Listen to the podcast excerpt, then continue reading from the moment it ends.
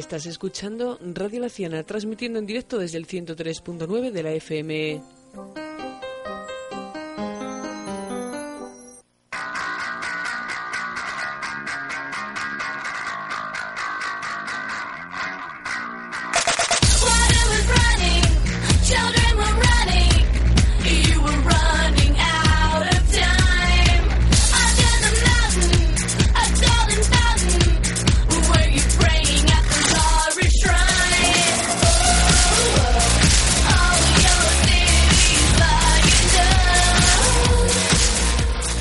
Días, bienvenidos a Nos Aceptan Sugerencias, programa número 8 de esta cuarta temporada. La verdad es que empezamos muy puntuales este año. Nos vamos a presentarnos. Verónica García Alves, ¿qué tal? Buenos días. Sergio Conbarros, ¿cómo estás? Alex Menéndez, ¿qué tal? Y tenemos a José también viendo el programa aquí en los estudios de Radio Laciana. Vamos a repasar ya lo que tenemos en el programa de hoy.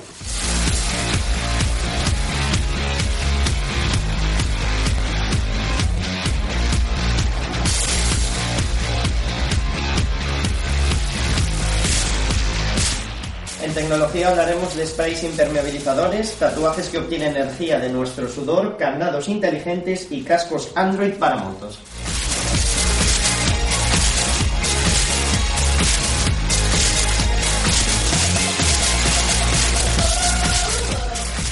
En aplicaciones os traemos las aplicaciones imprescindibles para Windows Phone.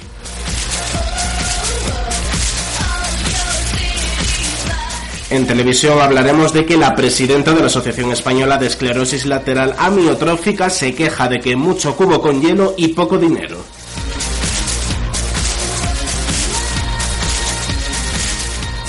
En noticias musicales os traemos el loco plagio de Shakira y que Kurnilov ad- admite que se ha gastado 27 millones de dinero de Nirvana.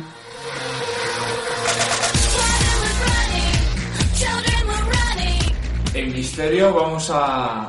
que vuelve Misterio por fin, hablaremos de las, verda- las versiones originales de los famosos cuentos infantiles.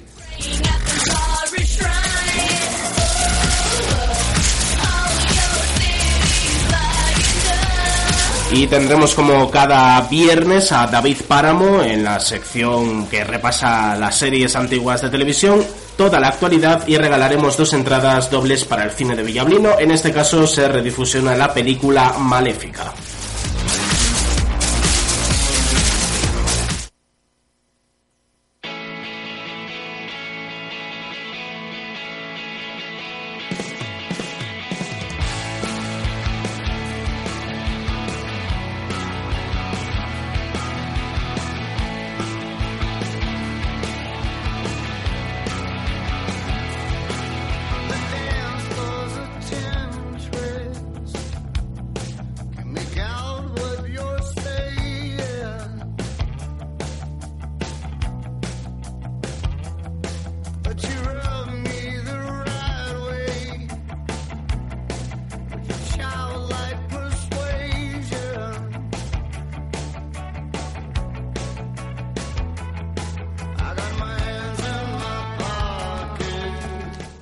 Empezamos la mañana con el nuevo tema de Kings of Leon, Temple, de su nuevo disco Mechanical Bull.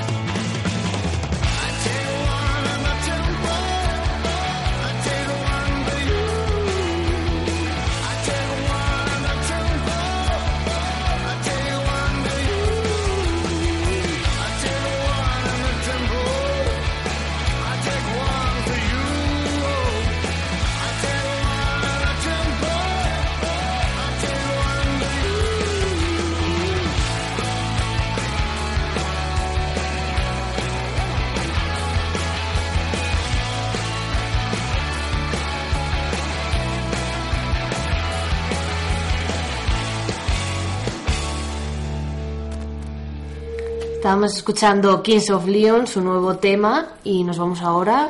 Pues sí, antes vamos a decir que eh, ayer comenzaron las fiestas de Caballes de Abajo con la presentación de Damas y Reinas y será, bueno, el 21 ya fue, 22, 23 y 24 de agosto y repasaremos algunas de las cosas que tendremos en Caballes a lo largo del programa.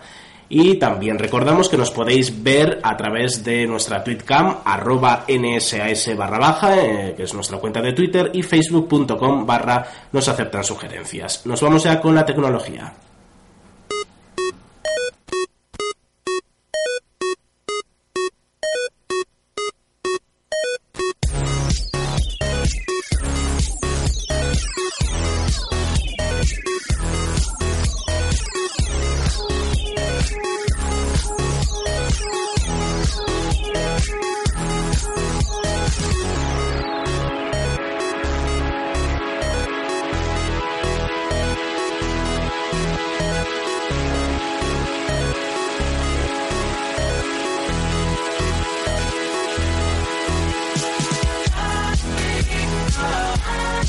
Sergio, pues, ¿qué tenemos en el mundo de la tecnología? Bueno, pues vamos a comenzar nuestra sección de tecnología con la siguiente noticia y es que científicos crean un spray capaz de impermeabilizar dispositivos electrónicos.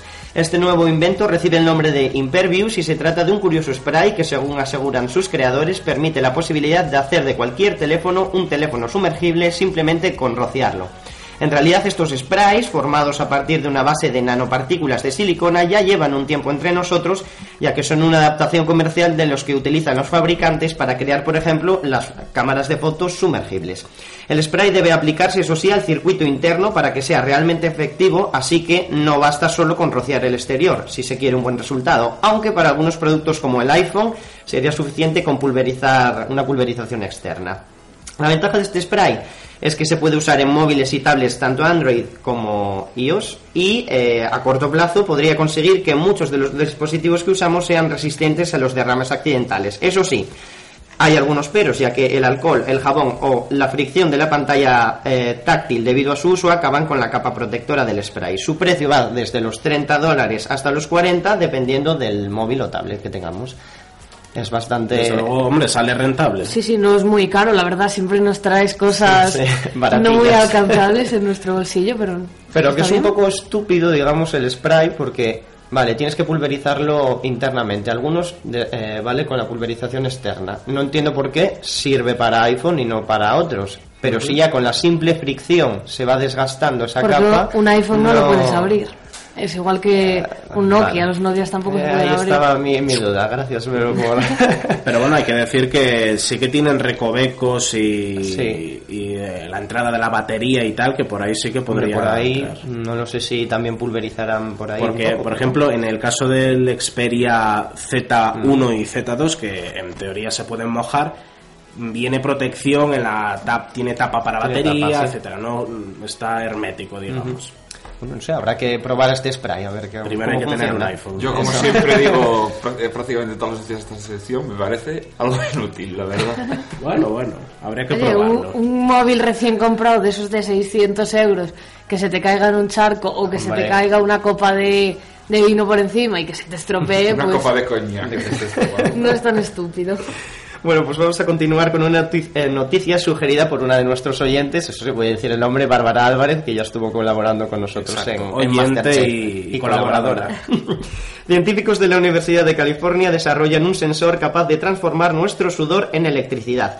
Este invento se trata de un sensor pegatina extraíble, similar a un tatuaje temporal, que es capaz de convertir el sudor en electricidad. Su funcionamiento se basa en la monitorización del lactato, una sustancia que se encuentra presente en el sudor y que aumenta cuando transpiramos al realizar ejercicio físico y que gracias a una tira que incorpora este sensor con una enzima que también permite eh, controlar este lactato, pues se extraen los electrones de dicha sustancia y así se generará una débil corriente eléctrica. Entre más ejercicio hagamos, más sudamos. Basándose en este estudio y en los buenos resultados obtenidos en deportistas, los científicos crearon una biobatería que se recarga con la energía del sudor y que permitirá en un futuro recargar pequeños gadgets como los relojes inteligentes. Esto me recuerda a lo de los hámster que corrían en la rueda para que funcionara Sí, el sí. ordenador. Bueno, llegaremos ahora ya a crear nuestra propia energía con un simple tatuaje. Está bastante bien. Y continuamos hablando ahora de los candados. El uso de candados es una práctica que se ha mantenido vigente durante siglos y curiosamente la tecnología no ha sido capaz de reemplazar las llaves o las combinaciones numéricas por algo mucho más moderno. Eso era hasta ahora, ya que la empresa Fat Designs ha creado Noke, el primer candado Bluetooth que se sincroniza con tu smartphone para poder abrirlo y cuyo lanzamiento se prevé para febrero de 2015. El funcionamiento del Note es sencillo, basta con bajarse una aplicación para Android o iOS y configurarlo. Abrirlo, para abrirlo solo necesitarás presionar el grillete varias veces y eso activará, un- activará una búsqueda en el Note y si tu teléfono se encuentra eh, con el Bluetooth activado en un rango de 3 metros, el candado se abrirá al momento. Si olvidas tu teléfono, no te preocupes porque podrás abrirlo por medio de una previa configuración que consiste en presionar varias veces el grillete. Además, este candado ofrece la opción de agregar a otros usuarios para que puedan abrirlo a través de la app de nuestro teléfono móvil. El precio del Note es de 59 dólares y por 20 más podremos obtener una montura especial para colocarlo en nuestra bicicleta. Bueno, yo no entendí muy bien lo de presionarlo varias veces, Eh, no. porque si tú tienes un candado y yo voy y presiono varias veces, es como código Morse o algo. No Es que Es con la probable, configuración, sí. supuestamente, si lo tienes, pues tendrá como un código que, pues apretando el. eh, Vuelvo a decir lo de la primera noticia. Me parece absurda y está más todavía los porque... candados no van a pasar de moda porque un no. candado te cuesta 50 que- pesos. No, no, y es que yo sigo viendo más cómodo la llave que La andar por llave. el teléfono, que andar Eso lo hablaba ayer con no Alex, sé qué, que que andar manipulando. Es tanta tecnología al final para una cosa nada. que lleva mucho tiempo y que, en mi opinión, no va a cambiar. Mm, Las sí, no llaves y cerraduras de siempre. Vivan las llaves, desde ENSAS hacemos un... Exacto. Bueno, y vamos a terminar tecnología hablando de seguridad vial, pero eso sí, tecnológica. Mezclar la seguridad de tu casco con una especie de Google Glass parece un fascinante, pues esta idea nace- eh, de esta idea nace Scully, un casco para motos 100% tecnológico. El casco con tecnología Android incorpora, entre otras cosas, una cámara trasera de 180 grados, mapas con GPS, control por voz, indicador de combustible y, por supuesto, conexión con nuestro smartphone. De esta forma, los pilotos pueden conducir a un lugar sin conocerlo, solo siguiendo las indicaciones del mapa en una HUD, es decir, una pantalla que nos ofrece toda la información. Además, el conductor podrá escuchar su música favorita y atender también llamadas sin dejar de conducir. La empresa creadora lanzó una campaña para ordenar los primeros cascos llamados AR1 y ya van por la segunda campaña en la que entregarán los cascos por un valor de 1.399 dólares a partir de eso sí, mayo de 2015. Pues he de decir que este casco sería ilegal en España, puesto que no puedes escuchar Música. no puedes tener auriculares mientras conduces, así que. Bueno, a, a saber cuántos accidentes de tráfico Este- provoca este Scully. Y además si tiene esa visión y tal. Este casco se me parece mucho al, al interfaz del casco de Iron Man, así con las pantallitas. Y... Bueno, ya era lo que Habrá que faltaba, ¿eh? comprobarlo. Añadir un poco más. Bueno, por 1.400 dólares creo Sí. que mejor que nos cuenten la experiencia más que comprobarlo. Pues sí, nos vamos ya a las aplicaciones. Hush now, baby, don't you stress. I'm gonna feel your mommy complex. Hush now, baby, don't you stress. I'm gonna feel your mommy complex.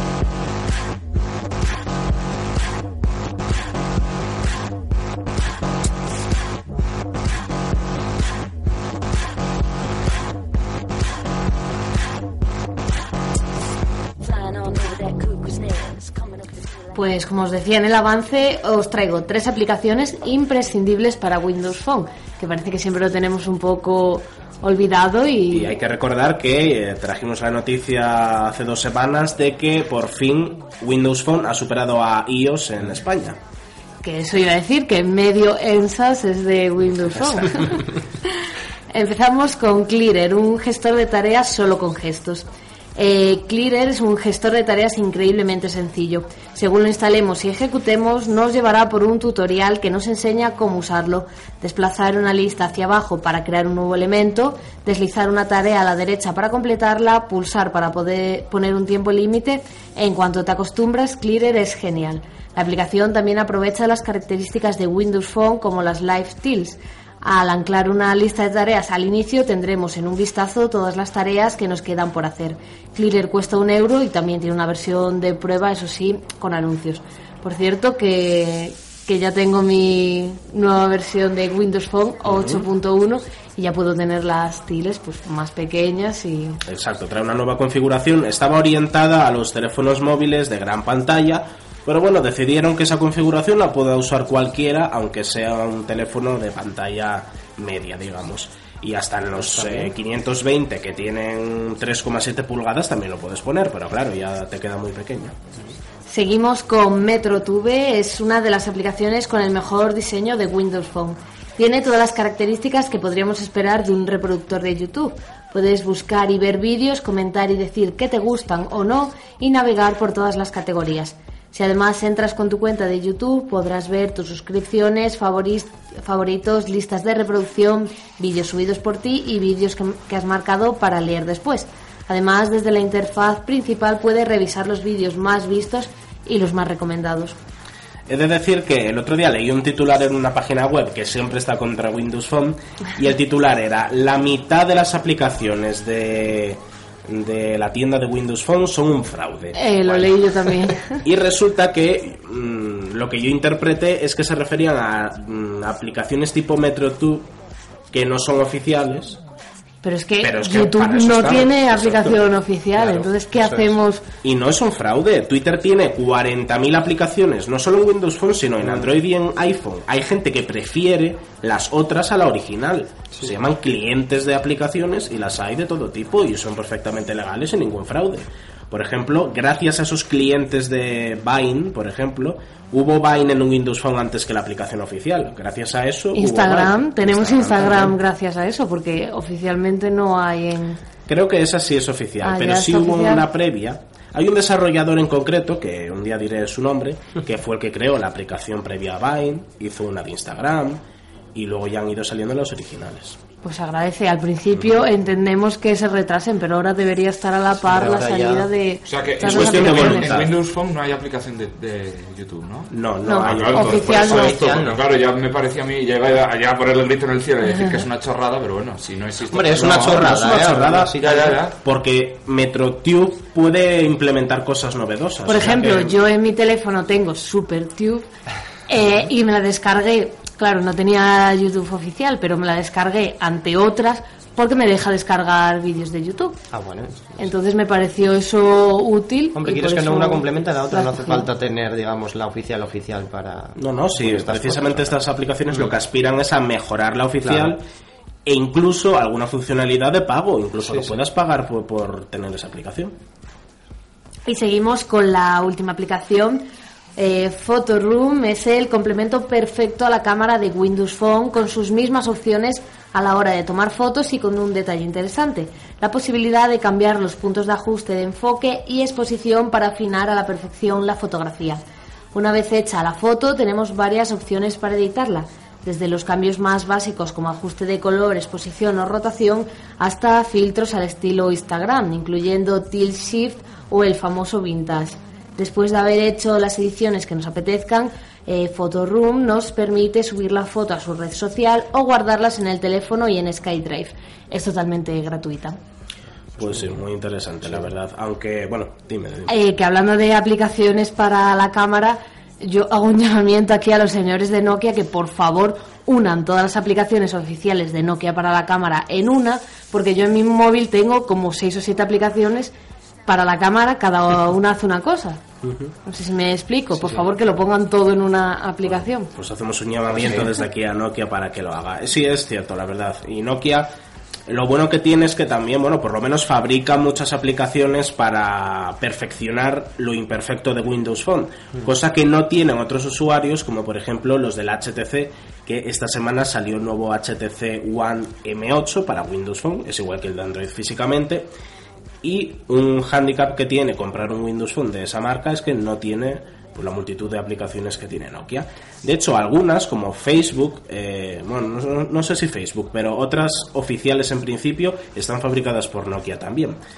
Pues mm, vamos a seguir con música, pero hay que decir que he recibido un mensaje ahora mismo de David Páramo Ay. y se le olvidó avisarme de que hoy no va a poder estar con nosotros Oh. ya que está de viaje en París. Pero Uh, David, pásalo muy bien. se, le olvidó, de París. se le olvidó restregarnos que se iba a París. Y me mandó un SMS y no un WhatsApp, o sea que el pobre está eh, Bueno, con el roaming. hemos visto que bueno, se ha molestado y muy bien por David.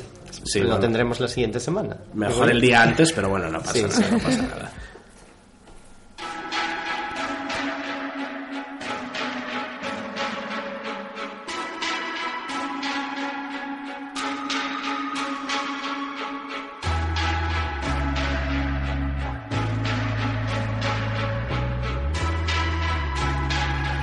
Los, los neoyorquinos de Drums vuelven a la carga con un nuevo disco, enciclopedia y un nuevo tema, I Can't Pretend.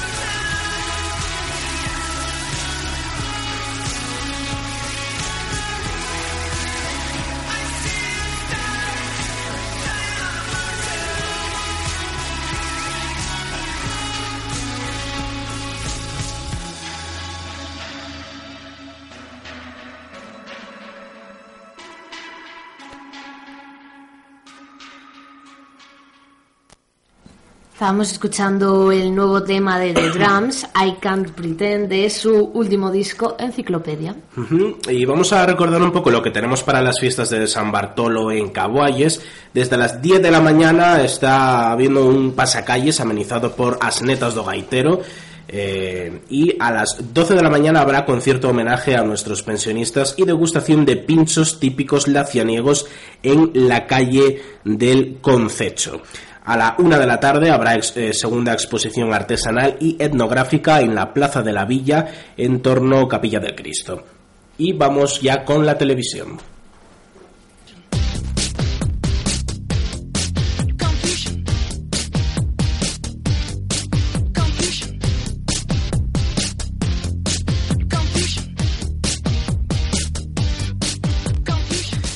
Y recordamos que si nos estáis escuchando en directo a través de Radio Laciana, que el 22 de agosto estamos dando lo que hay hoy viernes 22 de agosto en las fiestas de Cabo Ayes, ¿eh? Luego el lunes no vaya a ir, bueno, podéis ir también a Cabo Ayes, pero no a estas fiestas, claro. Pues empezamos ya con lo que tenemos en televisión porque la presidenta de la Asociación Española de Esclerosis Lateral Amiotrófica, ELA, afirma que la gente no cumple la segunda parte de la campaña del cubo helado, que no es otra que donar dinero. La presidenta de la asociación, Adriana Guevara, reconoce el éxito que está teniendo en todo el mundo y también en España la cadena solidaria del cubo helado para dar visibilidad a la enfermedad, aunque asegura que la organización no está recibiendo fondos. Las personas que están tirándose el cubo de agua helada, incluidos famosos, no entran en la web para ver el número de cuenta por lo que no están realizando estas aportaciones, ha señalado Guevara a Europa Press. En televisión hablan de que si se está donando, pero a la asociación no ha llegado nada. Por ello, quiere recordar que si alguien desea contribuir y ayudar a su lucha contra la ELA, puede realizar sus donaciones con el asunto cubo helado a un número de cuenta que vamos a poner en Twitter en breve. Claro. Está programado ya para que salga a las 12 y cuarto. Y- Por cierto, sí. Charlie Singh hizo lo del cubo helado, pero en vez de agua helada se tiró billetes. 10.000 y- dólares. 10.000 dólares y dijo que lo iba a donar, que se dejaran de tanto cubito helado y que dieran dinero. Y la versión más cutre española es la de Jaime Cantizano, que eh, presenta Atrévete en cadena dial y se tiró un cubo pero lleno de monedas, no da para billetes. Y bueno, la verdad yo estoy un poco harto ya de este tema, ¿eh? porque ahora se Es mucho suman postura. todo. A mí me parece mucho postura Sí. ya.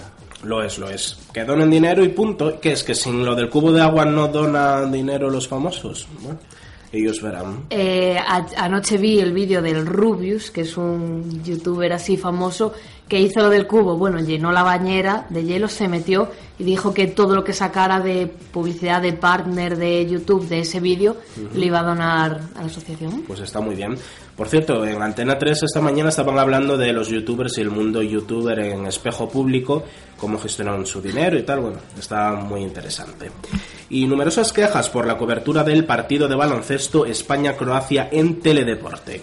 El pasado miércoles 20 de agosto, la selección española de baloncesto mm, disputó la semifinal del Trofeo Ciudad de Badalona, un partido perdón, de preparación antes de que comience el Mundial de Baloncesto España 2014 el próximo 30 de agosto. Teledeporte fue la emisora encargada de retransmitirlo en directo. Sin embargo, los espectadores se quejaron a través de Twitter, donde la retransmisión del partido creó gran revuelo, puesto que la realización no les permitía seguir las jugadas adecuadamente. Además, confundieron en el marcador la bandera de Croacia con la de Costa Rica, hecho que no pasó inadvertido. No obstante, Teledeporte estuvo atento a los comentarios en las redes sociales, atendiendo a los espectadores enfurecidos. El problema pues es el de siempre. Es que la realización del partido no era responsabilidad de Televisión Española, sino que estaba externalizada y encargada a una empresa privada que se llama Lavinia y que se dedica a este tipo de servicios audiovisuales. Lo mismo de siempre. ¿Para qué pagar a Televisión Española la Real Federación pudiéndolo hacer una empresa más barata, pero que luego se nota en la calidad de la retransmisión? Y también hubo mucha polémica con Mediaset, llegó a ser trending topic Asco Mediaset, porque no retransmitieron un partido también de estos previos que tenían ellos contratado y decidieron finalmente no emitirlo. Era por la noche, prefirieron echar otra cosa, no sé qué era, y las redes sociales ardieron porque ya que ellos van a dar el mundial, que menos que hacer este pequeño servicio público. aunque no y sea será por pública. canales que, que tiene Mediaset. Efectivamente, lo podrían haber metido en Energy, por ejemplo, perfectamente. Pero bueno, se ve que económicamente no le salía muy rentable. Pero claro, se quejan de que hasta el partido más amistoso, más inútil de la selección española de fútbol se emite y se le da bombo, que un partido previo a un mundial de la selección de baloncesto no se emita en televisión es muy llamativo. Y vamos a hablar ahora de otro programa, un programa deportivo, se llama La Goleada y es el nuevo programa de 13TV compuesto por el antiguo equipo de Tikitaka. Se estrenará este domingo tras el partido de la Liga Adelante Girona Racing. Los conductores de este espacio serán Felipe del Campo y Enrique Marqués, el primero los fines de semana y el segundo a diario.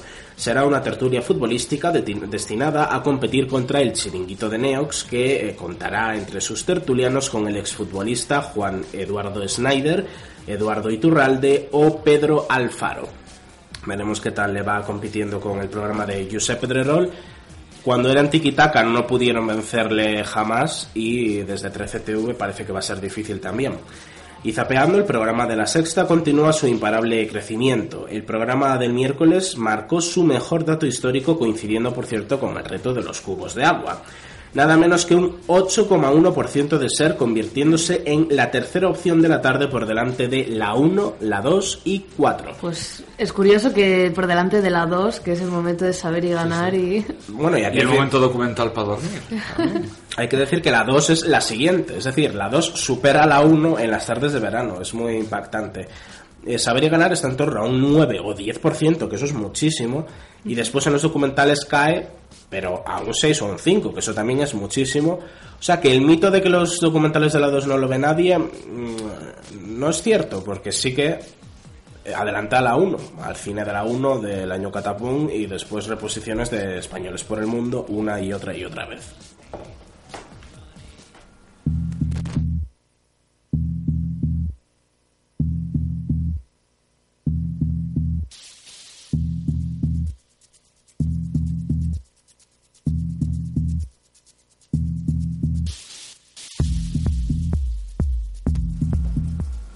Volvemos hoy con otro grupo escandinavo, sueco, que tristemente ha anunciado su separación. Ayer por la tarde lo hicieron oficial a través de su cuenta de Twitter. Escuchamos uno de sus temas, Silent Shout, de, de este grupo sueco, The Knife.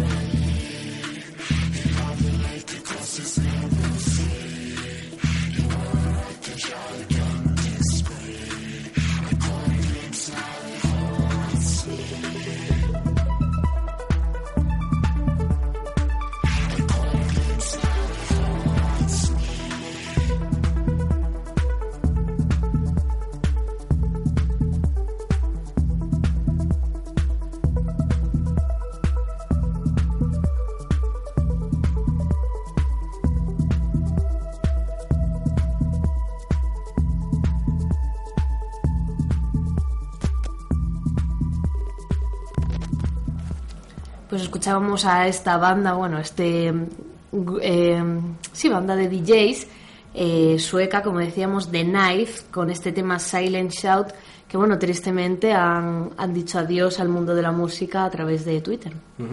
Quiero mandar un saludo a mi abuela Consuelo, Abuchelo, yo le llamo Abuchelo, que si me está escuchando le mando un besazo. Pues nos vamos ya con, eh, con las noticias musicales.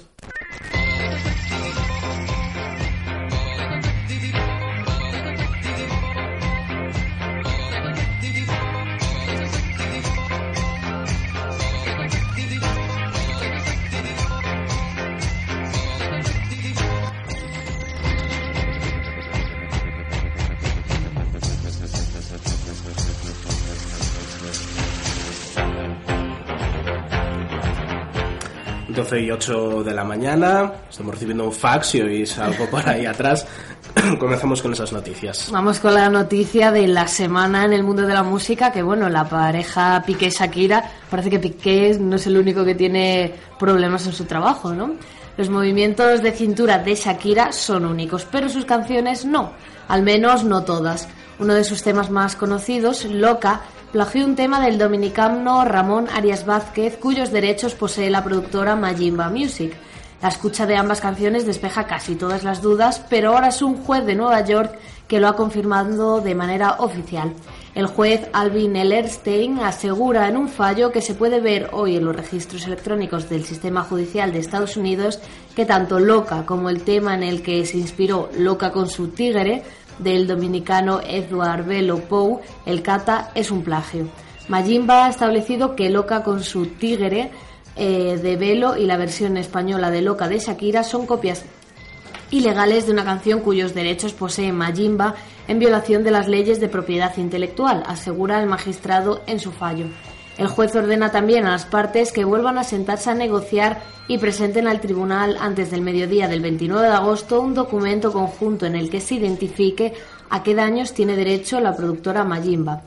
En el mismo fallo, fechado el 19 de agosto, el magistrado convoca a los abogados de Majimba y a los de la productora Sony a una nueva audiencia el próximo 8 de septiembre para discutir los siguientes pasos en el caso. Con sonidos de merengue pop, Loca fue el primer sencillo del disco Sale el Sol, que lanzó la cantante colombiana en el año 2010 y que alcanzó los primeros lugares en las radios de Latinoamérica, Europa y Estados Unidos. Bueno, todos habréis oído ya la noticia de- del plagio de Shakira. Sí, la verdad es que fue ampliamente recogida por las noticias de ayer. Yo quiero saber qué es un tigre. ¿Qué será? Es que, no, es que un tigre no puede ser. ¿Un tigre? No. Un tigre. Sí. tigre. Es que no sé si lo pronuncio bien para, para que la gente lo entienda, pero es tigre. Guere. Será para darle un toque más, no lo sé. latinoamericano. Sí. Y seguimos con Amy Winehouse porque tendrá su propia escultura en el mercado de Camden de Londres.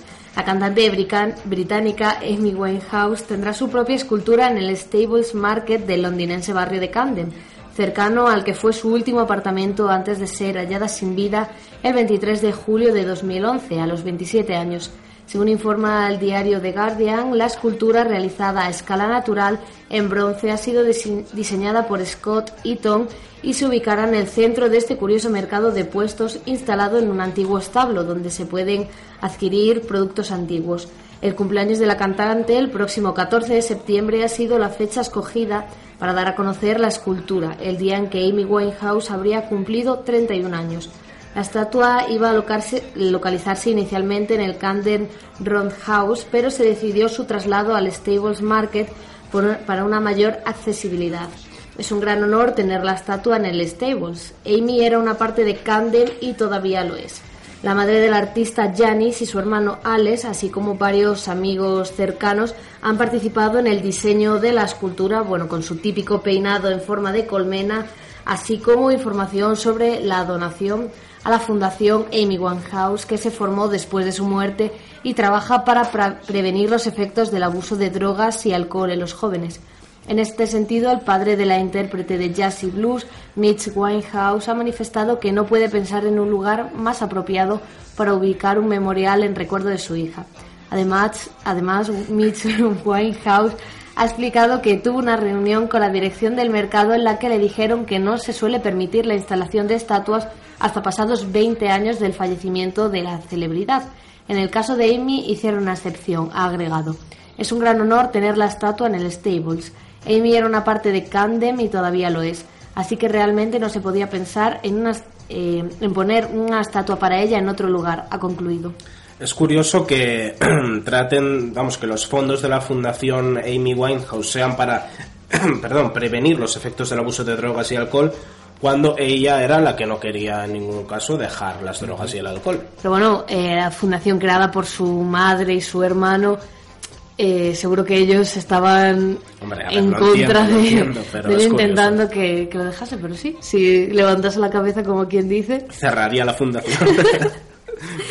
Y seguimos con Courtney Love porque, como decíamos, se gastó 27 millones de dólares del dinero de Nirvana.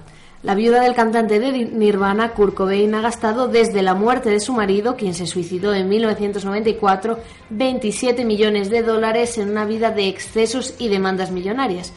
Pero lejos de arrepentirse, Courtney Love está convencida de que es una cifra apropiada y acorde a lo que, gracias a Nirvana, Nirvana ha podido disponer. Eh, he perdido unos 27 millones de dólares. Sé que es el dinero de toda una vida para mucha gente, pero soy una niña grande. Es rock and roll, es el dinero de Nirvana, lo tenía que gastar. Confesó a la publicación austr- australiana Sunday Style. Y aunque se pudiera pensar que la vida de Courtney Love tomara otros derroteros una vez agotada la herencia en Nirvana, parece que no será así y que el artista podrá seguir disfrutando de un futuro económico sin complicaciones. Gano lo suficiente para continuar con mi vida. Soy solvente. Me centro en mis ingresos actuales, añadió. La artista de 50 años, quien tiene una hija de 21 años, Francis Bean Cobain, fruto de su matrimonio con Kurt Cobain, heredó la mayoría del legado del cantante, incluidos parte de los derechos de autor de los temas del icono, icónico grupo. De hecho, en 2008, Courtney Love vendió una parte de sus derechos por 19,5 millones de dólares. Esta gente, ¿qué tren de vida tendrá para gastarse ta- ese dineral? Es que no lo gastas en una vida normal, o mínimamente Y hay que decir que para la gente que no lo sepa, Courtney Love estuvo en juicios y demandas con los exmiembros de Nirvana, eh, Dave Grohl, que actualmente milita en Foo Fighters, y mm, el bajista, ahora no me acuerdo del nombre, eh, porque ellos decían, Chris Novak, que había cogido dinero de Nirvana y ella siempre lo negó. Y bueno, ahora parece que ha prescrito el delito porque sale muy chula a decir que no solo lo- los tiene ella, sino que ya los ha gastado. Eh, podría dedicarse a hacer cosas más como la viuda de, vamos, como Yoko Ono, cosas más bellas. Hombre, Courtney Love se supone que sigue siendo cantante. Es más, el otro día vi su último videoclip y es grotesco. No me grotescos eran los primeros también. Pero bueno, eh, yo si me dan a escoger prefiero la música de Courtney Love a la que hace Yoko Ono, también te Pero digo. su arte es muy bello, como ese haz de luz en Reykjavik. Bueno, pues antes de irnos a publicidad, vamos a repasar pues alguna cosa más que tenemos en Caboyes para el día de hoy, porque a las 4 de la tarde será el campeonato de Tute en la cafetería Veracruz. A las 5 y media de la tarde los niños van a la pesca, a los pilones del Cristo y la Leorna. Eh, a las seis y media de la tarde, acto festivo y de convivencia en la residencia El Roble. Se invita a todos los vecinos a homenajear a sus residentes para hoy, viernes 22 de agosto. Así que ya sabéis, nos vamos a publicidad y volvemos enseguida. Pizzas, hora en la peluquería, tu saldo del banco, entradas de cine. Hoy en día se puede pedir todo con un teléfono, incluso la luna. Cambia tu luna delantera en Renault Leo Motor, pague quien pague, y llévate automáticamente, sin sorteos, un smartphone Speed Sound de regalo. ¿Y tú pensabas que era imposible que alguien te regalase un smartphone? Eh, ¿Renault Leo Motor? Quería pedir cita. Leo Motor. Ya saben que estamos en el polígono industrial de Villajer de la Ciana, Leo Motor. Infiban presenta el plan Si Tienes. Si tienes casa en propiedad, con poca hipoteca o sin ella, sí tienes financiación. Manuel y Felisa pagaban al mes una hipoteca de 480 euros, un crédito del coche de 230 y varias tarjetas con cuotas de 190. Total, 900 euros al mes. En Infibank negociamos con el sistema financiero y ahora pagan 470. No más llamadas. Hoy empecé a dormir. En Infibank solucionaron nuestro problema. Infibank, estamos cerca de ti, en Embalse de Bárcena 11, Ponferrada, teléfono 987 40 26 37. Infibank, el supermercado financiero. Síguenos cada día en el 103.9 FM, Radio Laciana. Estamos de vuelta en directo, no se aceptan sugerencias Radio Laciana. Vamos a, bueno, comentar alguna noticia porque mm, conocéis la polémica de León de la Riva, el alcalde de Valladolid, que fue trending topic en todo el día de ayer mm, y por fin ha pedido disculpas, algo que no es muy habitual en él, a todas las personas que se hayan sentido ofendidas por su afirmación de que le da reparo entrar en un ascensor por si hay una chica con ganas de buscarle las vueltas que a su juicio sacó de contexto. Siempre igual con sacar de Mira, contexto. yo ahora, yo ahora digo, todos los personajes públicos que meten la pata, y luego es muy fácil, se me sacó de contexto, perdón, tal, pero las, cosas es que di- di- dicen algunos unas burradas que... Y además, que madre mía, es que... Este señor no lo siente. Pide perdón a las personas que se hayan sentido ofendidas, no un perdón de, de por Sí. lo que ha dicho. Ahí está Hombre, si se lo dijo por algo es, tampoco va a decir que está muy arrepentido de lo que dijo. No, si no, lo dijo es que lo piensa. Y, pero este señor es que tiene ya unos antecedentes de declaraciones polémicas. Por ejemplo, cuando se batió en la alcaldía en el 95 con Soraya Rodríguez, la que hoy es portavoz socialista en el Congreso, dijo que solo le faltaban acusarla de mm, acusarlo de haberla violado, pero que tranquilos que eso no, no iba a ocurrir. O declaraciones de ese tipo. Es que a mí me parece escandaloso. Y los vallisoletanos siguen votando, lo que es al fin y al cabo lo que, lo que luego cuenta. ¿Y qué opinarán desde el partido? Porque Soraya Sánchez Santa María fue su pupila y ahora está en el gobierno, así que bueno. Pues si os parece, nos... vaya, las fiestas de San Roque pasan factura. Nos vamos ya con el misterio.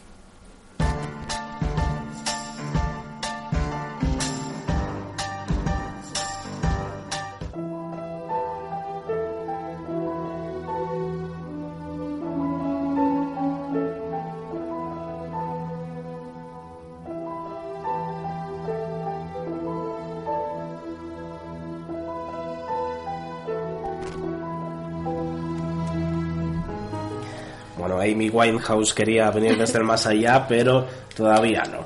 Hemos contactado Hemos hecho aquí una, unos segundos. el mal llamado juego de la Ouija. Pues nos vamos ya con esta sección de misterio, Alex, que recuperamos de nuevo. Sí, vuelve después de cinco programas. Sí, yo- más o menos. Y bueno, vengo a hablaros hoy de, de los verdaderos cuentos infantiles. ¿Eh? Todos conocemos muchos cuentos infantiles que nos contaban de pequeños antes de dormir o veíamos las películas Disney basadas en ellos. Eran cuentos bonitos, con final feliz, en los que el amor, la bondad y la amistad siempre triunfaban y que tenían valiosas moralejas. Pero las versiones originales de estos cuentos infantiles, del siglo XVII, XVIII, XIX, eran mucho más siniestras. Asesinatos, violaciones, torturas y todo tipo de violencia hacen que las versiones originales hoy en día no puedan ser mostradas a los niños, aunque en los tiempos en los que fueron escritos sí eran para niños y tenían la moraleja como las que tienen hoy. Empezamos con el famoso cuento de Blancanieves. En el cuento original, la reina, eh, la reina madrastra, era mucho más malvada. La reina no pedía el corazón de Blancanieves al cazador como muestra de lo que de que la había matado, sino que le pedía los pulmones y el hígado de la joven para cocinarlos y servirlos en la cena para que el rey, su propio padre, se los comiera. También eh, cabe destacar que el final también difiere de, de la versión Disney o de la versión del cuento que tenemos ahora. La madrastra es castigada a bailar con zapatos de metal al rojo vivo hasta morir de agotamiento. Madre mía, que un poco macabro. Sí, sí, Aunque es no para sé- tener pesadillas, ¿eh? Aunque no sé qué tiene el corazón, es una víscera más, que más Ya. da pulmón, hígado que corazón. Pero bueno, Ya, bueno, pero que aquí es simplemente traerme el corazón en un cofre y es para dárselo al propio padre de Blancanieves para, para que lo deguste. Para que lo deguste, sí, sí. Seguimos con la Bella Durmiente porque en la versión original no la despierta el beso del príncipe, sino que es un niño chupando uno de esos dedos y le saca la aguja que la tiene en coma. De hecho, ese niño es uno de sus hijos, pues el príncipe que la encuentra, creyéndola muerta y prendado de su belleza, la viola. Por favor. O sea, podemos ver aquí necrofilia, pero vamos. Después da luz a gemelos y el príncipe vuelve de vez en cuando a volver a violarla. Al descubrir que tiene hijos con, que tiene hijos con ella, mm, y como está enamorado porque es muy guapa, pues mata a su esposa y vive a su lado hasta que finalmente se la despierta uno de los, de los niños. Bueno, interesante. No me esperaba esto.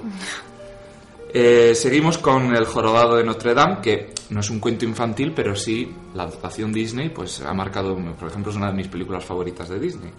El archidiácono Claude, Claude, eh, Claude Frollo mata por celos a Febo, el- eh, del cual Esmeralda está enamorada, y a ella la obliga a decidir, o amarlo a él o delatarla. Ante la negativa de la gitana, la acusa de asesinato y es ahorcada en la plaza. Quasimodo se venga de Frollo matándolo y yace junto al cadáver de Esmeralda hasta que se muere de hambre. Tiempo después abren la tumba y encuentran unos esqueletos. Cuando tratan de separarlos, los huesos del jorobado se convierten en polvo. Vemos que el final de Disney pues es que Esmeralda y Febo se van, Frollo queda como malo malísimo, pero completamente distinto a, a la versión de Víctor Hugo. Seguimos con la sirenita porque Úrsula era más terrible en la versión original. El hechizo por el cual le concedía piernas a Ariel tenía una contraparte macabra. Con cada paso sentiría un clavo ardiendo clavándose en la planta de sus pies. La sirenita intenta caminar poco para que no se le notase. Aún así, podemos imaginar lo que sentiría la noche en la que tuvo que asistir al baile real con el príncipe. Al final del cuento, el príncipe Eric abandona a Ariel por una princesa. Al ver esto, Ariel se suicida, tirándose al mar y convirtiéndose en espuma. Muy tétricos todos, desde luego. Seguimos con Pinocho, porque Pinocho en la versión original es bastante avaricioso, egoísta y travieso, casi siendo un muñeco diabólico. En una rabieta aplasta con un martillo a Pepito Grillo. En- El, el cuento original tiene muchos capítulos y en cada capítulo pues, es una aventura. La película lo resume todo un poco más. Pues en un capítulo es cuando aparece Pepito Grillo, que es como la conciencia, y como dice lo que no le gusta, Lo pues mata. Lo, lo mata con Madre mía. Yo, eh, Pinocho lo he visto muchísimas veces, pero no me acuerdo de muchos detalles, me da pena. Es ahorcado por unos ladrones, aunque al final el hada de pelo turquesa lo resucita. Es ahorcado Pinocho. Pinocho, Pinocho. Unos ladrones le roban a Pinocho y como Pinocho quiere recuperar el dinero, pues lo- los ladrones que son, creo que son un gato y un zorro, lo, lo ahorcan. Cuando se convierte en burro, eh, el malvado que tiene los burros para, para vender les corta las orejas a los burritos que se portan mal a sabiendas de que son niños convertidos. O sea, niños que no van al colegio se convertían en burros. Hubiera preferido ser de palo en este caso, desde luego. Aunque la versión original termina con un final feliz, con- termina con que Pinocho, después de un montón de aventuras, se redime y quiere ser un niño bueno que quiera a su padre y que va al colegio, entonces es cuando se convierte en niño de verdad. Ah, en bueno. el hada lo único que le da es vida. Es una marioneta y lo que le convierte en niño de verdad es el asistir al colegio, querer a En su el padre. último momento, ¿no? En el último momento. Entonces el ahorcamiento no, no sería muy efectivo. No, porque ya te digo que el hada lo, lo resucita. Porque Pinocho promete que. El alma de Pinocho promete que va a portarse bien y luego no. Bueno, sí, un montón Pues de que la cosas. historia original tenga buen final no es poco. Y terminamos eh, de hacer este repaso a los cuentos infantiles con La Cenicienta. En la versión original, las, las hermanastras se cortan el talón o los dedos de los pies para que el príncipe les pueda encajar el zapato de cristal, usando medias para tapar las mutilaciones. Pero dos pajaritos que tiene el príncipe ven la sangre de, de una y descubren su secreto. Los pájaros se tiran y les arrancan los ojos y son desterradas a vivir como vagabundas. Vemos que, madre mía, esto decírselo a un niño no, no me Pues sí. Aunque bueno, bastante han traumatizado con historias mucho más benévolas como Bam- eh, sí, Bambi. Bambi. Sí, yo recuerdo que lo de los hombres han matado a tu madre y todo Yo no eso. la he visto, ¿eh? mi madre dijo- mm, se negó a ponérmela, para que iba a pasar mal rato. Cabe destacar que en tiempos pasados la sociedad era muy distinta, otra mentalidad, otra forma de educar y otra forma de ver la realidad del mundo. Por eso cuesta asimilar que esto haya sido escrito así para transmitir valores y educar a, a los niños en aquellos tiempos. pero- Bueno, pues meterles el miedo en el cuerpo, más que Bueno, educar. no hace tantos años. Uy, vaya, por favor. No hace tantos años del el mito del sacamantecas, el hombre Sí. del saco. Ah, Hombre, el sacamantecas es mucho más tétrico y muy típico de la zona de León. Y hay que decir que el sacamantecas, que es típico de la zona de León, de Galicia, de Asturias, existió en realidad. Ah. Era, era un hombre que se dedicaba a eh, matar gente para sacarles el- la grasa y hacer con ello velas. Y... Madre mía. Bueno, es lo que tiene la España profunda de siglos pasados. Vamos ya con música.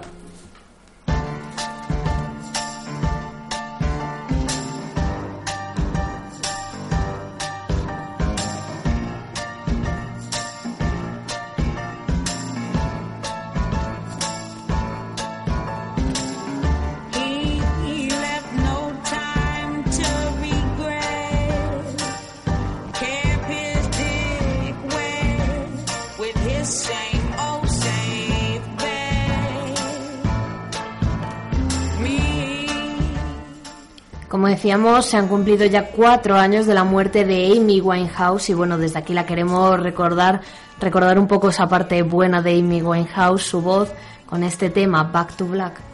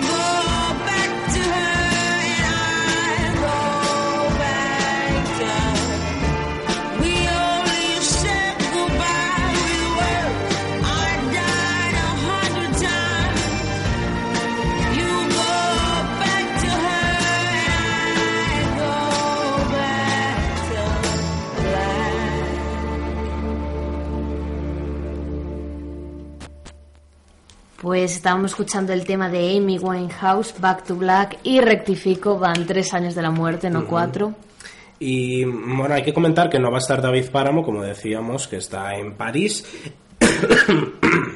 Esperemos que su hermana se le olvide el disgusto en, en París. Es Encuentre la un ciudad del parisino. amor, así que que aproveche, que aproveche. Y que tome una cena de picoteo, presidente. Eh, vamos a seguir hablando de lo que tendremos hoy en, en Cabo Ayes, porque a las 7 de la tarde será el concurso de tortillas en la terraza del bar La Bodeguilla, que organiza eh, Peñalos Ilegales. Habrá premios a la más sabrosa, la más grande y la más gruesa. Eh, que oye, puede ser todo un premio para una, ¿eh? ¿Quién sabe? Eh, después, eh, bueno, a esa misma hora, a las 7, habrá carrera de cintas a caballo mixta en Reguera de Arco. A las nueve y media de la noche, concentración de peñas y asociaciones en el puente ataviadas con trajes típicos. A las 10 de la noche, descarga de palenques en el barrio del Cristo. A las once y cuarto, pregón de fiestas y chupinazo en el puente Casa Elena a cargo de Joaquín Correia Garrido. A las eh, 12 menos cuarto, segunda gran verbena en el Campo del Roble. Y por último, a la una de la madrugada, eh, festival del playback, tercer certamen del Festival de Eurovision. Y vamos a hablar, ya que no tenemos a David Páramo, eh, vamos a hablar un poco de una historia muy curiosa que me contaste, Vero, Pues sí. sobre una actriz de Hollywood que resultó tener una vida interesantísima, digna de película. Pues sí, os vamos a contar un poco resumida, claro, porque esta mujer tiene para programas y programas. La verdad es que sí. Eh, de la actriz Hedy Lamar, que nació en Viena, en aquella era el Imperio Austrohúngaro, Que qué bien queda decir, nació en el Imperio Austrohúngaro. en 1914. Nació eh, Hedy Lamar, no sé si lo, lo he dicho, bueno, Sí, sí, sí. Eh, es un nombre artístico, su claro. nombre artístico sí era Hedwig, que me recuerda mucho a la... al- A la lechuza a la lechuza de. Harry Potter, sí. Eva María Kisler. Por cierto, el Lamar eh, se lo puso ya cuando fue a Hollywood el, pro- El productor. productor de Metro Goldwyn Mayer. Exacto. Es que de aquella, las primeras actrices de Hollywood, todas tenían un nombre artístico. Sobre todo las que venían de Europa, Y de muchas- Alemania, Austria, Hungría. Muchas todavía, todavía lo tienen, porque yo leí un artículo de, mm, de actrices actuales con sus verdaderos nombres y me quedé Sí, por impactada ejemplo, porque... Jennifer Aniston es Anistopoulos o algo así. O sea, Y quién sabe si lo de Nicole Kidman será verdad, de lo de que es hawaiana y se llama de una manera rara. Sí, sí, sí. No sabía yo lo, sí. dijo ella, ¿eh? Lo dijo, Dijo que ella. no era australiana, que era hawaiana y tenía un nombre, pues eh, bueno, de estilo hawaiano. Ahora mismo no me acuerdo, no lo recuerdo.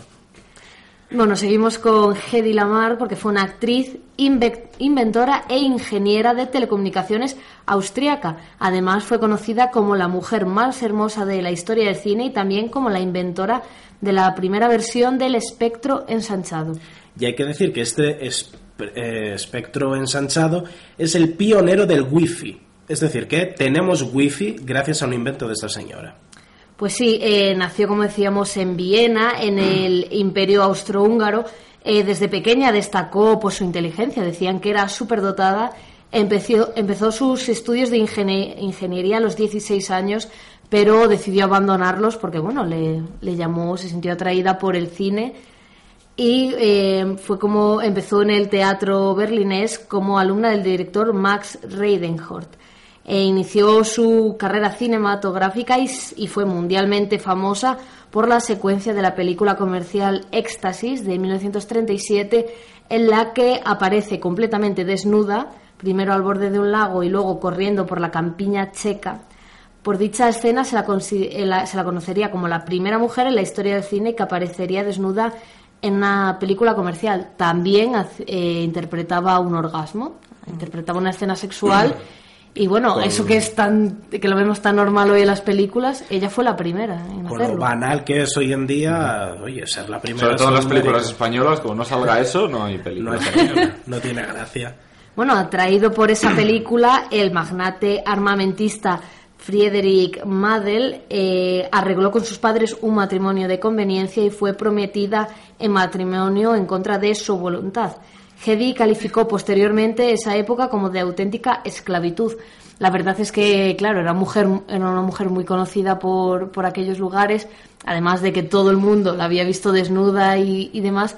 Él era muy celoso y llegó a tenerla encerrada en, en su castillo, la verdad es que parece de, de cuentos. Pero sí, bueno, tenía un castillo donde vivían, la tenía encerrada, no la, no la permitía salir porque era un hombre muy, muy celoso. Eh, hay que decir que era de origen judío y su marido era eh, proveedor de municiones para Adolf Hitler y Benito Mussolini, Mussolini. Además era íntimo de, de ellos. Y el marido también era judío, si no me equivoco. Sí, lo sí, que me también era judío. que le venda armamento a Hitler.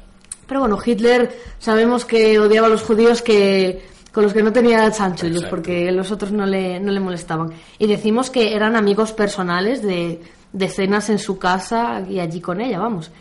eh, en, aquel- en aquellos tiempos, ella al estar encerrada, pues se puso a diseñar lo que, lo que comentábamos de, mm, Del Sí, es un espectro. del muy- espectro ese, sí. Co- eh, De la ancha. técnica de conmutación de frecuencias, que bueno, él la, la diseñó un poco en su etapa cuando estaba encerrada en el castillo.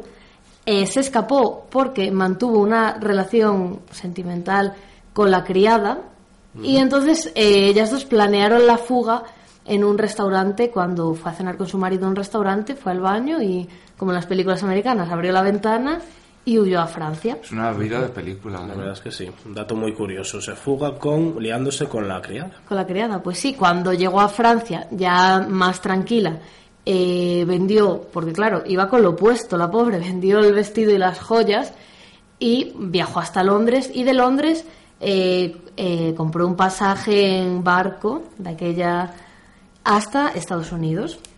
Y en ese barco conoció al productor de la Metro Goldwyn Mayer, en el que todo el trayecto intentó convencerla, convencerlo, perdón, de que ella era una muy buena actriz. Pues sí, se llamaba Luis B. Meyer, el, Mm, el- es uno de los el empresario de la. Metro Goldwyn Mayer, claro.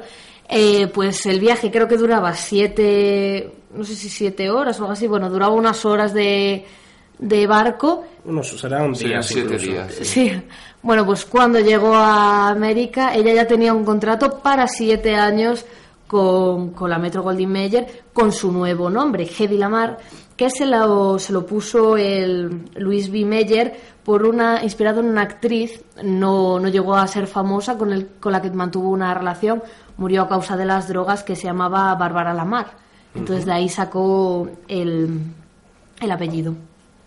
Y bueno, es un poco tétrico que te pongan el nombre de una artista fallecida, pero ese nombre desde luego no pesó en ella porque se convirtió en una de las grandes de Hollywood. Pues hizo un montón de películas, pero bueno, lo más interesante de su vida, porque hay muchas actrices que han triunfado en Hollywood, pero esta no solo triunfó en Hollywood. Eh, En 1941 com- conoció al compositor vanguardista George Ante- espíritu bohemio del que se enamoró inmediatamente. Eh, creo que lo conoció en Francia pero luego ya empezaron su relación en, en Estados Unidos.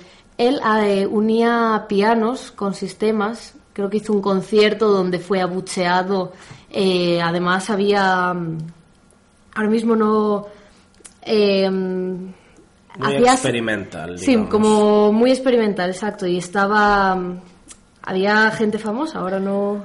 Y bueno, hay que decir que, eh, bueno, mientras buscas ese dato, que su odio obviamente hacia el hitlerismo, hacia los nazis, hizo que eh, la información que supo a raíz de su marido, de su matrimonio, se la pasara toda al gobierno de los Estados Unidos y que además, eh, dados sus conocimientos en ingeniería de telecomunicaciones, desarrolló esta conmutación de frecuencias. Pues sí, eh, Hedy sabía que los gobiernos se resistían a la fabricación de un misil teledirigido por miedo a que las señales de control pues fueran interceptadas o interferidas fácilmente por el enemigo y bueno que pudieran inutilizar el invento. Entonces, O que pudieran dirigirlo incluso Claro. hacia Estados Unidos. entonces con el compositor George Antel eh, crearon un sistema de comunicaciones secreto.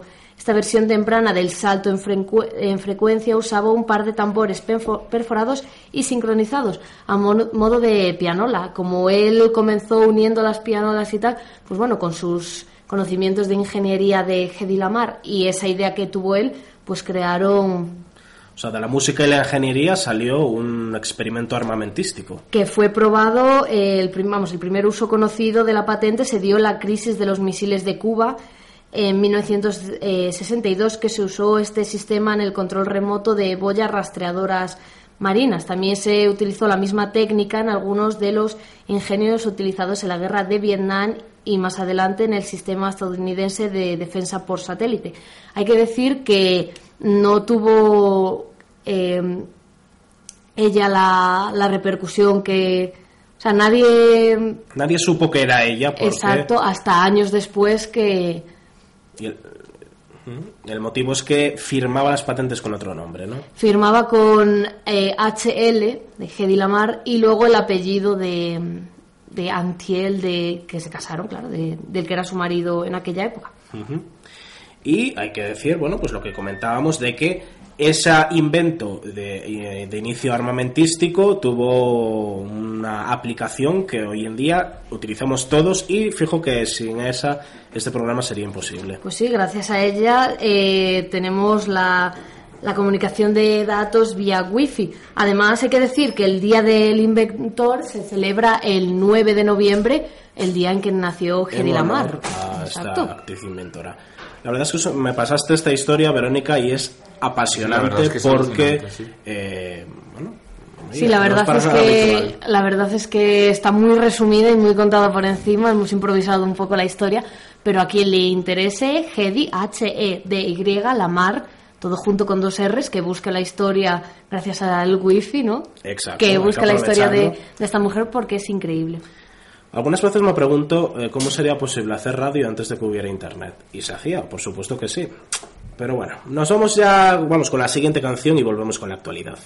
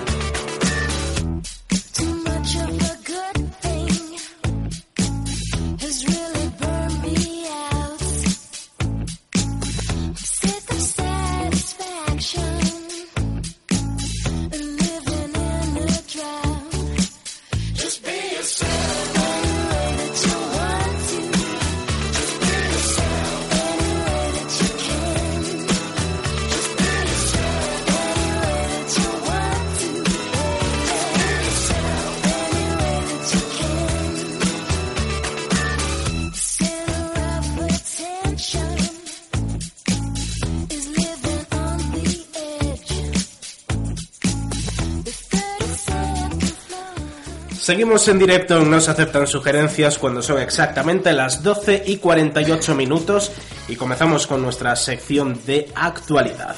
Dubai niega la entrada al hombre con más piercings del mundo. Las autoridades de Emiratos Árabes Unidos han prohibido la entrada al país a Rolf Butchhol, el hombre con más piercings del mundo, debido a los temores a que vaya a practicar magia negra, según ha informado la cadena de televisión británica BBC. Butch Hall, de 53 años de edad, fue reconocido en 2012 por el libro Guinness de los Récords como el hombre con más piercings. El alemán tiene 453 piercings en su cuerpo y su cara, así como dos cuernos que se implantó en la frente. Bushol, que tenía planeado aparecer en una sala de fiestas de un hotel en la, en la localidad de Dubai, ha prometido a través de su cuenta oficial en la red social Twitter que nunca volverá al país. Presos brasileños graban su fuga y la cuelgan en internet. Trece presos cavaron un túnel desde el baño de su celda hasta la parte posterior de la cárcel de Río Verde, en Brasil, y lo grabaron con sus móviles. Después utilizaron el túnel para fugarse, aunque las cámaras de seguridad permitieron identificarles. Un vídeo difundido por internet muestra cómo los delincuentes iban cavando con piedras el suelo del baño de su celda. Según los agentes de la comisaría de Río Verde, los fugados habrían construido el túnel en cuatro días y la arena extraída habría sido ocultada en sus almohadas y sábanas. Representantes de la prisión iniciaron las investigaciones para determinar si algún trabajador fue cómplice de la fuga. Cámaras de seguridad de la cárcel permitieron identificar a los 13 reos, de los cuales dos ya han sido capturados y otro optó por entregarse. Dos participantes mueren en la Olimpiada de ajedrez. Ha sido una competición atípica donde las haya. Dos de los participantes de la Olimpiada de ajedrez de Tromsø, en Noruega, han muerto después, eh, durante este campeonato, uno de ellos en plena partida. El jueves, en el último día de las pruebas más prestigiosas de la disciplina, un, un ajedrecista suizo de 67 años, miembro del equipo de las Islas Seychelles, se desplomó sobre el tablero sin causa aparente. El individuo fue atendido de manera inmediata por miembros de la Cruz Roja y trasladado en ambulancia a un hospital, pero no pudo ser reanimado. Se vivieron momentos de pánico entre los espectadores. Según eh, publica la prensa local, hubo una persona del público que confundió el desfibrilador con el que trataban de reanimar a la persona eh, con un arma de fuego. Pero aún no se habían repuesto del susto y la policía noruega confirmó que un representante de Uzbekistán que participaba en esta Olimpiada de ajedrez fue encontrado muerto en- la habitación de su hotel. De acuerdo con la policía, no hay ninguna sospecha de que sea un caso criminal, sino que se trata de una muerte trágica pero natural, informó en un comunicado la organización del torneo. Las muertes han eclipsado esta competición en la que China ganó el título masculino y Rusia ganó el femenino. Y un presentador ecuatoriano, récord Guinness por 47 años al frente del mismo informativo. El presentador ecuatoriano Alfonso Espinosa de los Monteros ha entrado en el récord Guinness por llevar 47 años y 83 días al frente del mismo informativo. El canal Ecuavisa nació en 1967, año en el que Espinosa entró a, form- a formar parte de la plantilla. Desde entonces ha dado muchas y diferentes noticias sobre su país y otros muchos, pero eso su equipo de trabajo contactó con la organización para agradecerle tantos años de esfuerzo como el presentador que más tiempo lleva ejerciendo el mismo cargo del mundo. Detenida en Barajas con 1,7 kilos de cocaína en sus prótesis mamarias. Durante el control de los pasajeros de un vuelo procedente de Bogotá, la actitud y el comportamiento de una supuesta turista hizo sospechar a los agentes antidroga, quienes procedieron a controlar la baleta que se había facturado, así como las pertenencias que portaba consigo. El resultado de esa revisión fue negativo y se procedió entonces a realizar un cacheo personal y ahí los agentes de policía observaron ciertas irregularidades y malformaciones en ambos senos de la mujer. La pasajera comenzó ento- entonces a mostrarse nerviosa y confesó a los agentes que llevaba unos implantes con cocaína dentro de las mamas.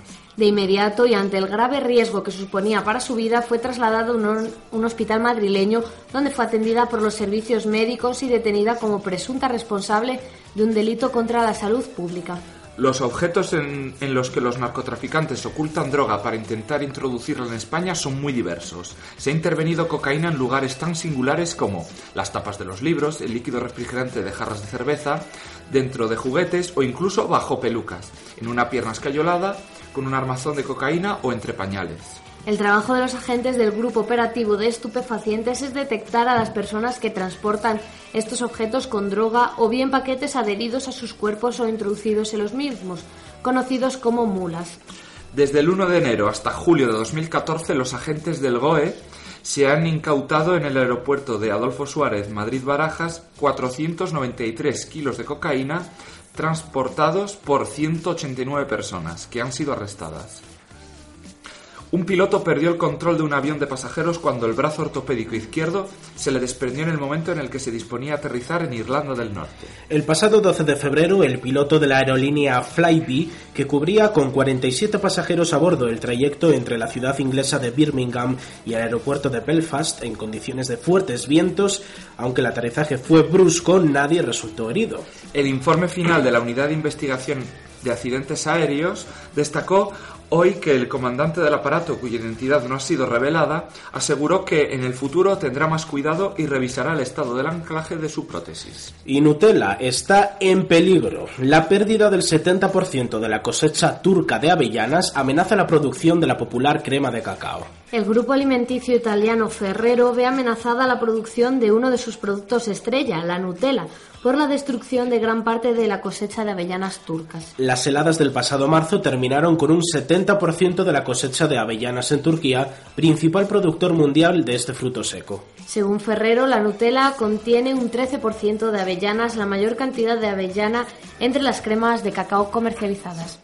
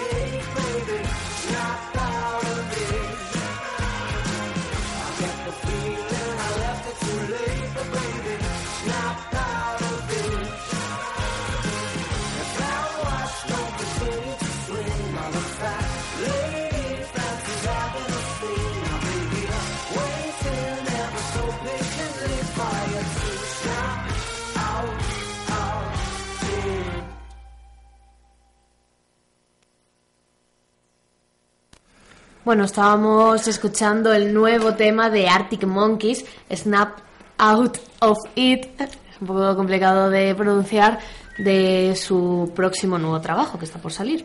Muy bien, pues nos vamos a ir ahora con el, la película que tenemos en el fin de semana en el cine de Villablino. Por lo tanto, abrimos los teléfonos 987 47 19 82.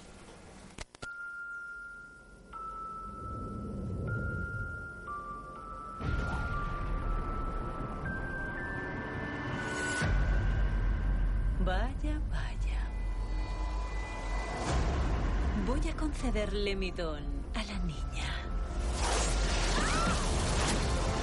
Al cumplir 16 años antes de que el sol se ponga... Entrada. Em, eh, sí, te doy las entradas ahora, Verónica, para que apuntes el nombre de quien nos va a llamar ahora al 987 47 19 82. El teléfono está ya libre y dispuesto a que nos llaméis para ver Maléfica en el cine de Villablino. Sábado y domingo, 7 y media y 10 y media de la noche. Y lunes, 10 y media, eh, Día del Espectador, un euro menos. 987 47 19 82. Miedo. No tengo miedo. Pues sal de una vez. Entonces tendrás miedo tú.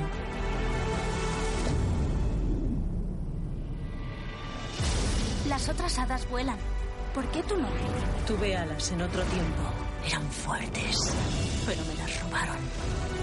Existe la maldad en este mundo. El odio y la venganza.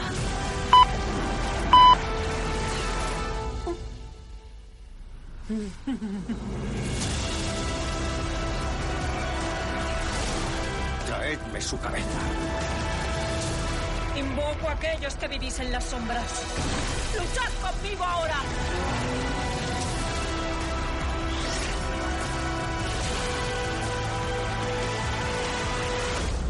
¿Es cierto? ¿Eres maléfica? Bueno, parece que no nos llama nadie todavía. 987 47 19 82, teléfono bien colgado, sí, todo perfecto. Y Que recordamos... nos llame alguien de que nos llame, Ayes nos llame. y nos Exacto. cuente qué tal las fiestas que están... Además puede ir el lunes si quiere Claro. y no se pierde ningún día de fiesta. Y recordamos que esta noche actuará la orquesta Emperadores en el Campo del Roble de Cabo Ayes y después el festival Eurorisión en su tercera edición en Cabo Ayes de Abajo. El domingo, como sabéis, es el día de San Bartolo eh, y habrá la vaqueirada por las calles de, de turístico. Ujú, y muchísimos años de, de historia que tiene. Y también hay que decir que son fiestas en la Vega de Viejos, ¿eh? en de San Bartolomé. ¿Tenemos llamada? tenemos.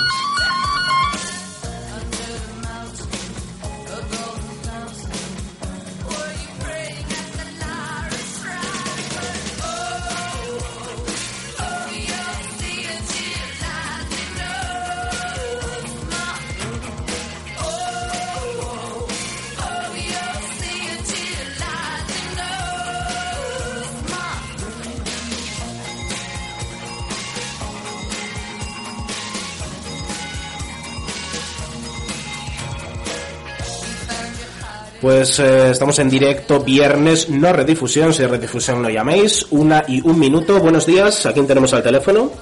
Hola, en- enhorabuena por, por, por nuestro programa.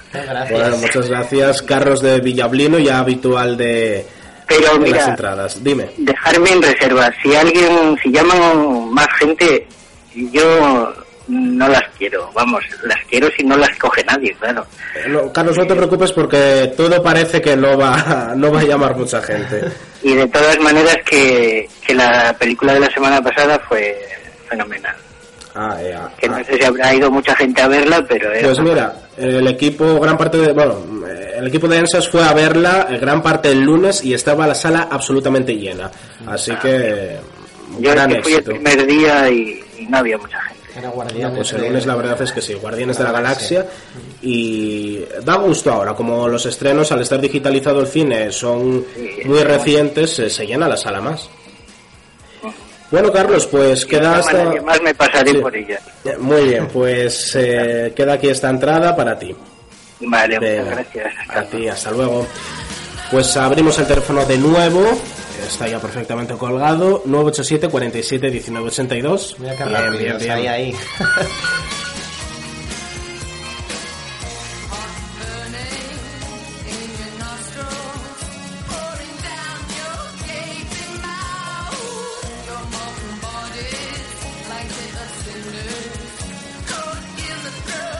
sonando esta bonita sintonía original de No se aceptan sugerencias y tenemos llamada de nuevo. A ver si es de Caboalles. Hola, buenas. No, de Villablino. De Villablino, bueno. En Caguayes están de fiesta. Claro. También pueden llamar, ¿eh? Que- Pero no nos están Estaban escuchando. tomando vinos por el puente ahora mismo. También podían llamarnos de La Vega, como decíamos. Bueno, ¿cómo te llamas? Ángeles Prieto. Ángeles Prieto, de aquí de Villablino. Pues para ti es esta entrada doble para ver Maléfica en el cine de Villablino. Eh, ¿Te está gustando el programa? Sí, sí, lo escucho toda la semana. Bueno, Muy así, bien. así me gusta. ¿Qué te parece la historia de esta actriz? ¿La conocías? No, Pues a, a mí me, me sorprendió muchísimo. Fue Verónica quien me pasó la historia y me parece fascinante. siempre contáis cosas que interesan mucho. Así que seguir trabajando, que lo hacéis muy bien. Muy bien, pues muchísimas gracias, nos presta mucho. Muchas gracias. Adiós, adiós. Hasta Hasta el viernes que viene. Pues eh, nada más, hasta aquí llegan nos aceptan sugerencias en el programa de hoy. Que a Sergio lo hemos tenido un poco ausente, porque ausencia, sí, sí, acabó sí, su sección, pero- marchó hasta ahora, pero bueno, por Bueno, lo menos pero- está para la inicio y despedida. Problemas de los bancos que desde aquí, por favor, a ver si no tienen tantas colas y no dejan solo a una persona para hacer todas las gestiones. Que trabajen abran, por las favor. tardes, por O que favor. trabajen por las tardes. Yo les pago más. si que que no cobren tantas comisiones. Exacto, ya puestos a pedir, oye. Que Bueno, pues Verónica García Alves, Sergio Conbarros, Alex Menéndez, eh, José que nos viene a visitar y quien les habla, Carlos García Sobrín. Nos despedimos hasta el viernes que viene a las once y media. La redifusión el lunes a las seis. Adiós.